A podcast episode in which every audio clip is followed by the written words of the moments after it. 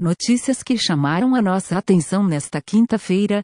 Página do Ministério da Saúde sofre defacemente e a Quer afirma que City está um lixo.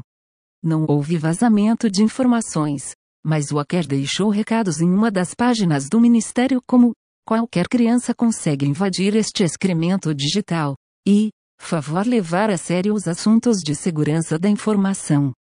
Bolsonaro. Dá um jeito aí. Ainda segundo o invasor, a solução é muito simples de ser implementada, com uma semana de trabalho de uma empresa séria. É possível fazer um site com a melhor tecnologia disponível no mercado.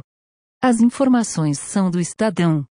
Eletronuclear no Rio de Janeiro sofre ataque a Quer, a subsidiária responsável pelas usinas nucleares de Angra dos Reis foi alvo de um ransomware, ataque com o sequestro e criptografia de dados, mas sem impacto sobre o fornecimento de energia elétrica ou riscos de segurança, informou a Eletrobras.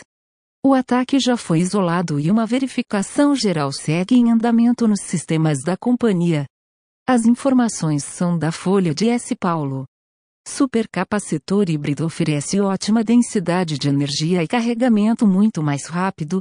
Pesquisadores da Queensland University of Technology desenvolveram um projeto que usa um eletrodo negativo à base de carboneto de titânio e um eletrodo positivo híbrido de grafeno criando um capacitor híbrido, que promete carga quase instantânea densidade de energia 10 vezes superior às baterias de lítio. Esses supercapacitores híbridos também duram cerca de duas vezes mais que as baterias de lítio, retendo 90% de sua capacidade de armazenamento inicial após 10 mil ciclos completos de carga e descarga. As informações são do site NeoAtlas. Projeto de lei quer eliminar expiração de créditos pré-pagos. O PL 5466 sobre 20 proíbe a fixação de prazo para a utilização de créditos em planos pré-pagos de telefonia celular.